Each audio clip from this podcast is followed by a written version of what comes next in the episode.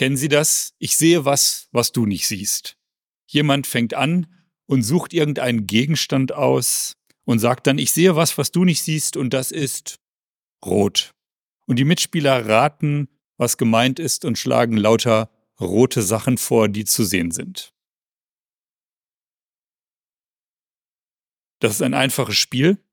Viel schwieriger ist es, wenn Gott etwas sieht und uns zeigen will und das, was Gott sieht, übersteigt unser Begreifen. Wie kann ich das Reich Gottes sehen?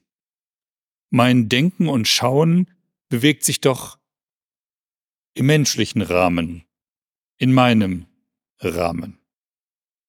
Jesus erzählt Gleichnisse.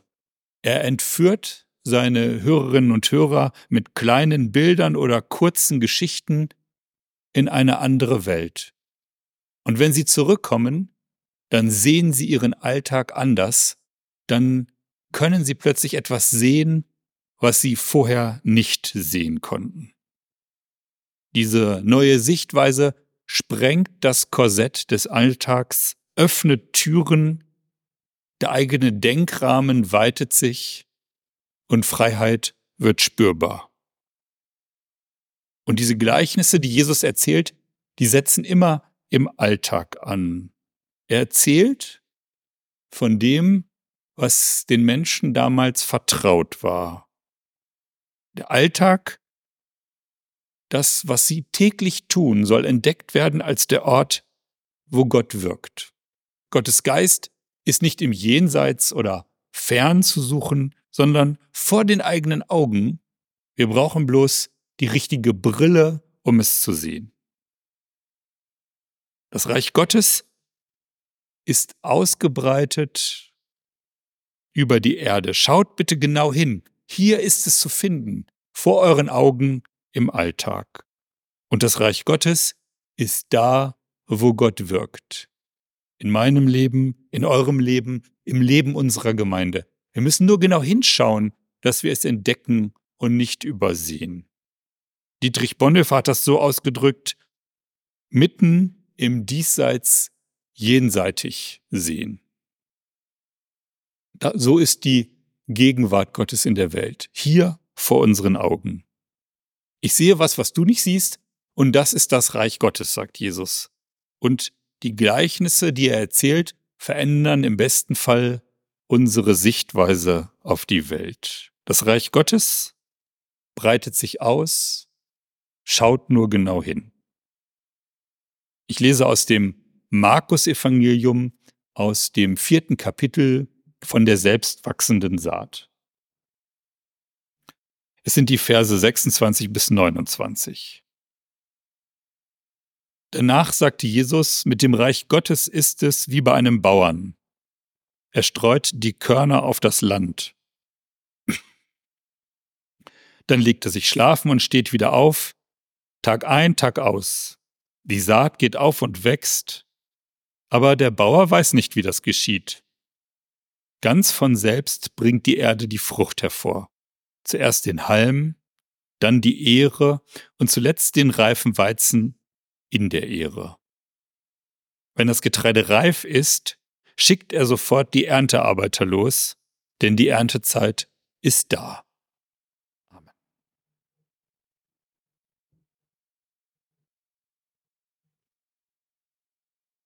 In diesem Gleichnis ist doch vordergründig erstmal alles normal. Ein Mensch wirft Samen auf das Land, es wächst heran zum Weizen und wird geerntet. Wenn man das so zusammenfasst, gibt es, glaube ich, nichts Neues zu entdecken. Die Menschen aus den Dörfern Galiläas, die Jesus zuhören, erkennen darin natürlich ihre Lebenswirklichkeit. Ja, das ist genau so, wie wir das jedes Jahr machen. Sehen, die Ernte wachsen lassen, ernten. Und täglich kommen wir dann im Sommer an den Feldern vorbei und sehen, es ist wieder ein Stück größer geworden.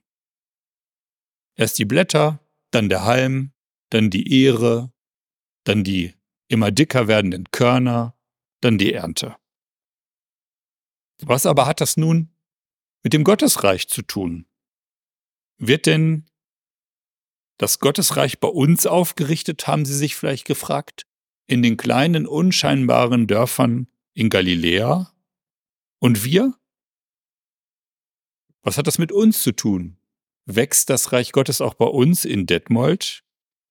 Ich sehe was, was du nicht siehst, und bis jetzt kann ich einfach nicht finden, was du mir zeigen willst.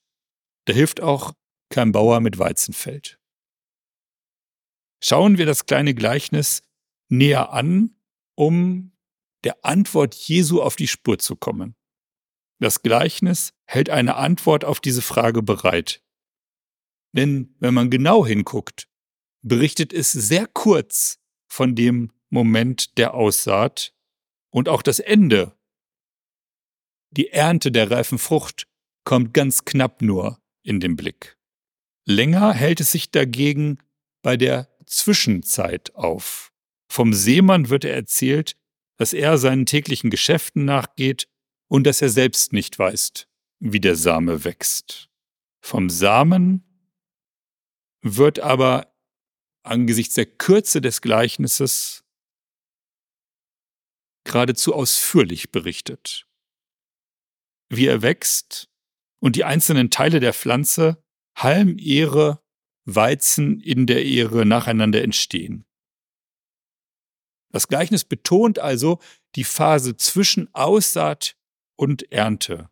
Auf sie kommt es an und schließlich wie ein Signalwort erklingt dieses Wort von selbst. Von selbst bringt die Erde Frucht. Automatisch könnte man sagen, und das steht hier tatsächlich im Griechischen, automati. Selbst heißt automatisch, so wie wir ja auch Automobil sagen. Das ist selbstfahrend, selbstbewegend.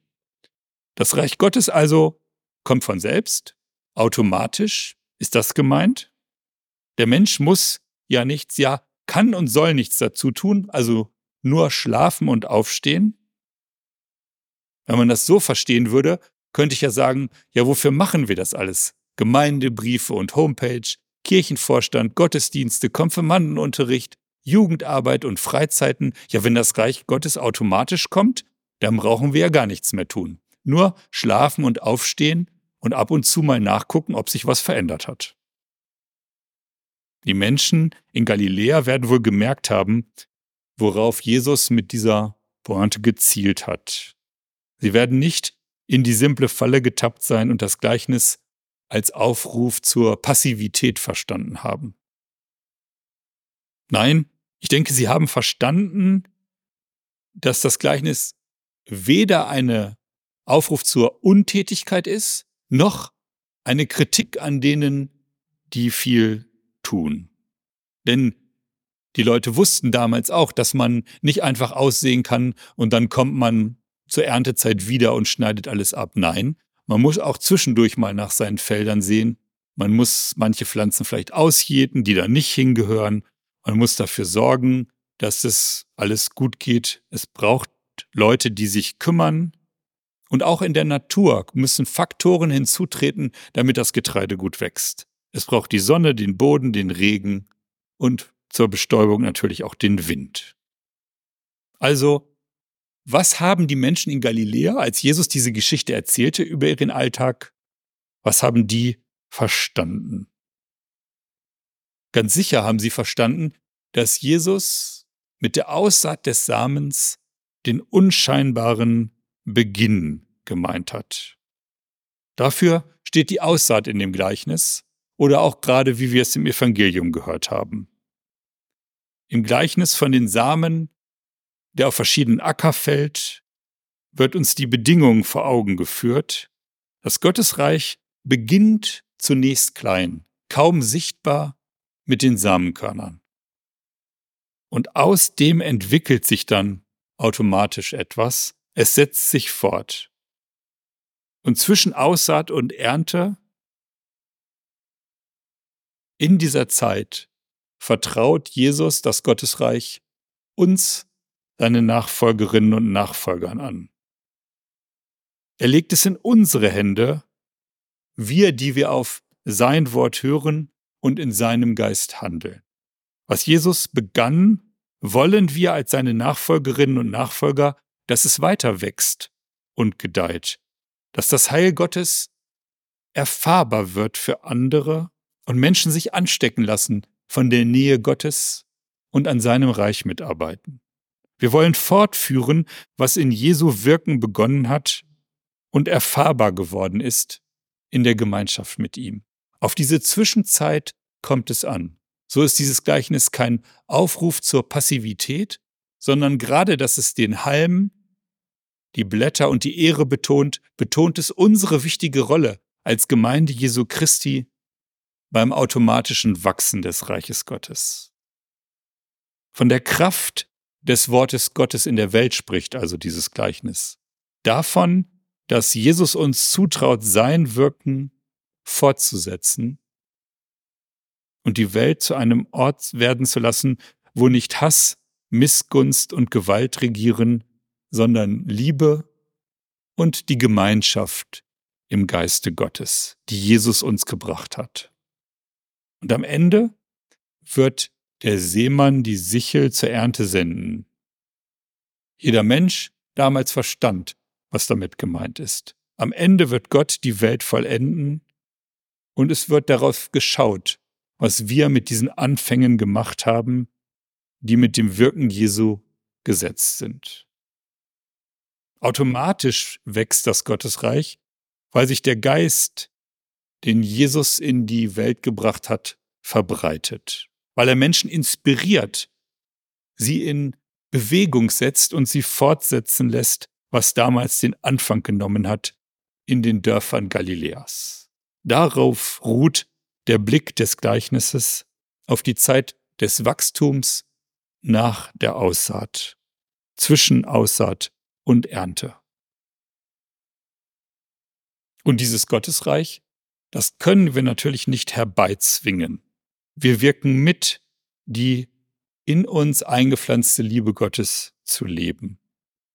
Die Weite und Tiefe der Geschichte Gottes mit seinem Volk in den Anfängen, wie wir sie in der Geschichte Israels sehen und wie wir sie in der Kirchengeschichte sehen, trägt uns mit. Wir bleiben dadurch gelassen, weil wir wissen, dass Gott Großes tut. Es ist oft nicht leicht, mit Klarheit und Eindeutigkeit zu sagen, was der richtige Weg zum Reich Gottes ist. Wir wissen oft nicht, welche Entscheidungen wir treffen sollen, um in die richtige Richtung zu kommen, so dass es sich ausbreitet. Denn die Entscheidungen beim Reich Gottes, die sind oft nicht so klar wie zwischen richtig und falsch, Aufrichtigkeit und Lüge. Sie, solche großen Entscheidungen sind in der Kirche eher selten. Viel häufiger geht es um das Abwägen von zwei Wegen, bei denen gar nicht so deutlich ist am Anfang, welcher sich am Ende als besser herausstellen wird. Wer weiß schon genau, welche Entscheidungen in der Kirche und in der Gesellschaft gefällt werden sollten, die jetzt richtig sind und wo man nicht vielleicht in 20 sagen, Jahren sagen wird, na, warum haben wir das denn nicht anders gemacht? Wenn wir damals anders entschieden hätten, würde es heute besser aussehen. Ich will nur mal eine weltpolitische Entscheidung herausgreifen, wo wir uns das vielleicht heute fragen, nicht hier aus unserer kleinen Gemeinde, sondern aus der großen Welt. Denken Sie nur an die Entscheidung, es wurde ja diskutiert 1990, also vor mehr als 30 Jahren. Am Ende des Kalten Krieges wurde überlegt, die NATO aufzulösen. Man hat sich entschieden, das nicht zu tun. Es gibt sie heute noch.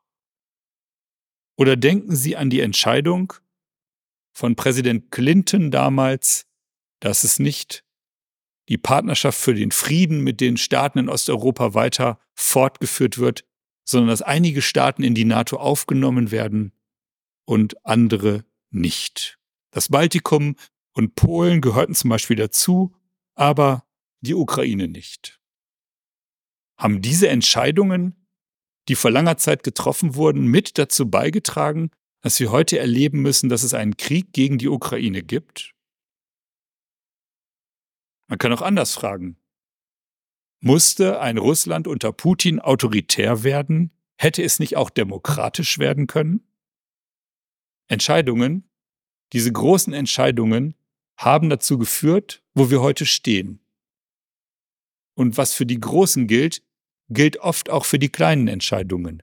Es gibt Entscheidungen, ich weiß nicht, ob Sie dieses Kinderspielzeug kennen, so eine Ratsche. Die kann man so drehen und die macht so ein lautes Geräusch, aber mit jedem, mit jeder Umdrehung hakt das so ein, ja? Man kann immer nur vorwärts drehen, aber niemals zurück, weil der Haken dagegen ist. Und so ist es auch mit manchen Entscheidungen. Es gibt ein Vorher und ein Nachher und man kommt nicht mehr in den Zustand zurück, nachdem man so entschieden hat. Und das Gleichnis von der selbstwachsenden Saat, das streitet diese Schwierigkeiten mit Entscheidungen nicht ab, sondern, und das finde ich am wichtigsten, es gibt Zuversicht, dass Gott es gut machen wird. Lasst uns gelassen tun, was möglich ist, sagt es. In Verantwortung vor Gott und den Menschen handeln wir so, dass das Reich Gottes wachsen kann. Ob das der beste Weg ist, für den, den wir uns entscheiden, das wissen wir nicht. Aber wir tun unser Mögliches.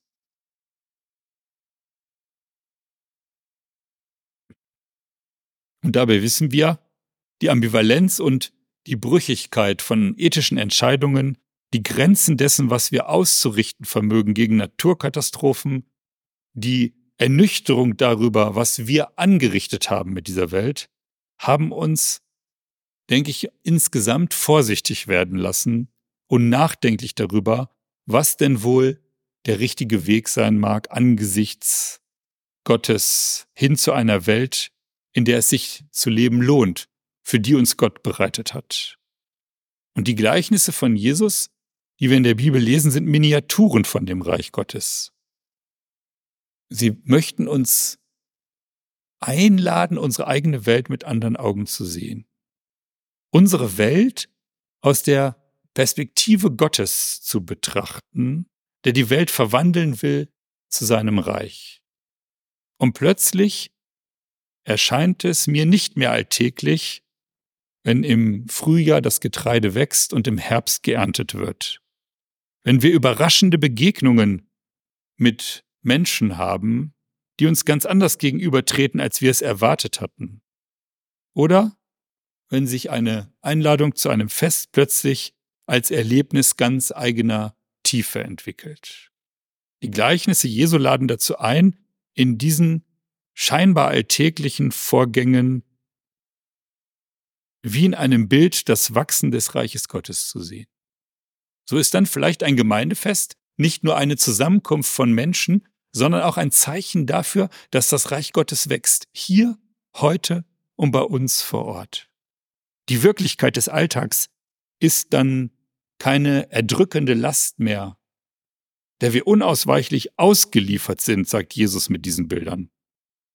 Die Wirklichkeit des Alltags ist vielmehr der Raum, der darauf wartet, dass wir seine Möglichkeiten erkennen, die in ihm schlummern. In dem Alltag soll die Möglichkeit, das Potenzial entdeckt werden, dass das das Reich Gottes ist.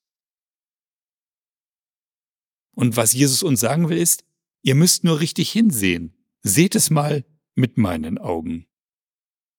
Seht es mal mit den Augen der Gleichnisse, dann ist eure Wirklichkeit viel mehr, als ihr zu hoffen wagt. Ich sehe was, was du nicht siehst, sagt Jesus, und es ist schön, und es ist lebendig, und es glänzt. Und wir, wir spielen mit, wir stehen da und schauen, wir versuchen mit Jesu Augen zu schauen und es auch zu finden, und dann schauen wir uns um, und mit Gottes Hilfe sehen wir es. Hier glänzt es, hier kommt Gottes Glanz im Alltag. Und der Friede Gottes, der höher ist als unsere Vernunft, bewahre unsere Herzen und Sinne in Christus Jesus. Amen.